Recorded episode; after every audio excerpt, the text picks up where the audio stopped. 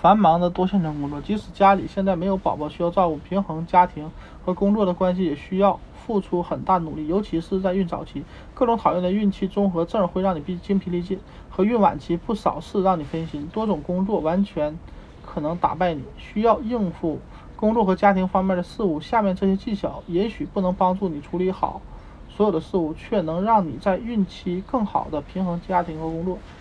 巧妙安排。在休息日或者在工作日的午休时间，在医生预约好所需要的超声检查、验血、耐糖啊、糖耐量实验等。因为工作日你会很疲惫，忘容易忘掉某件事。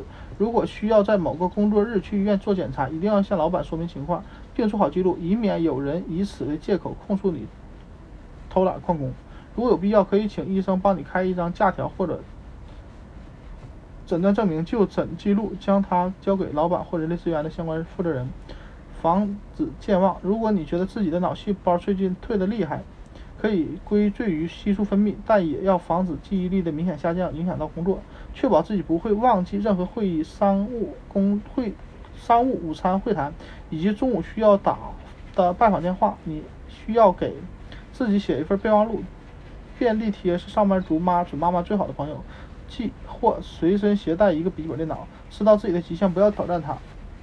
现在绝对不是额外做很多志愿工、志愿工作或者花时间在琐事上的时候，注意整理思路，看看自己需要做什么，实际上能完成什么，不要让自己筋疲力尽。为了避免被工作打垮，每次只完成一项，大胆说是，在你不舒服的时候。坦率接纳同事伸出援手，不要犹豫该不该接受这些充满爱心的帮助，也不要害怕欠人情。也许有一有一天会把这些人情还回去，他们也会需要你的帮助的时候。适时充电，当发现自己情绪上有些支撑不住，再坚强的人也有流泪的时候，尤其在孕期，可以出去散散步，躲到卫生间休息一会儿，放松的呃放松的深呼吸几次，让头脑清醒，甚至。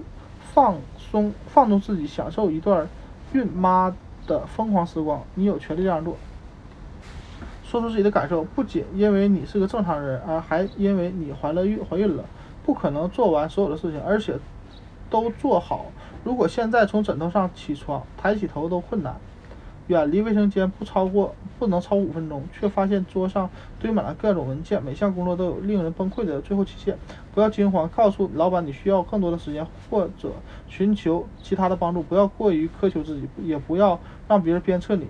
你不是懒惰或能力不足，只是怀孕了而已。